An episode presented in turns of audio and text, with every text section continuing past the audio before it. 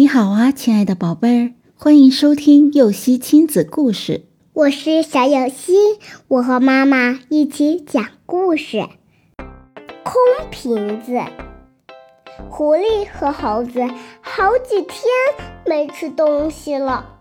在路上，他们发现了一个洞穴，里面有尊神像和两个瓶子。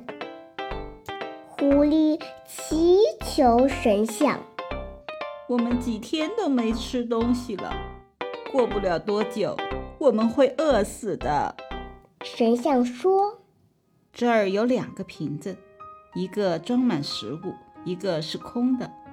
你只能通过观察来选择一个。”狐狸说：“你说两个瓶子中有一个装满食物，一个是空的。”可我看这两个瓶子肯定都是空的。听了这话，一个瓶子开口了：“我才不是空的。”狐狸一听，伸手抱起另一个瓶子，打开瓶盖，果然里面都是食物。猴子大惑不解。你怎么知道这个瓶子里有食物？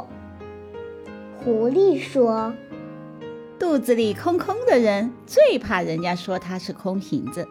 肚子里有真才实学的人，你说他什么，他都不在乎。”宝贝儿，狐狸确实很聪明，他知道只有真正有水平的人才能宽容别人的贬低。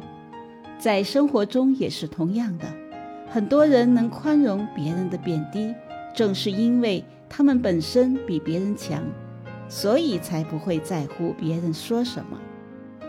故事结束了，想听更多故事，赶紧订阅“游戏亲子故事”吧。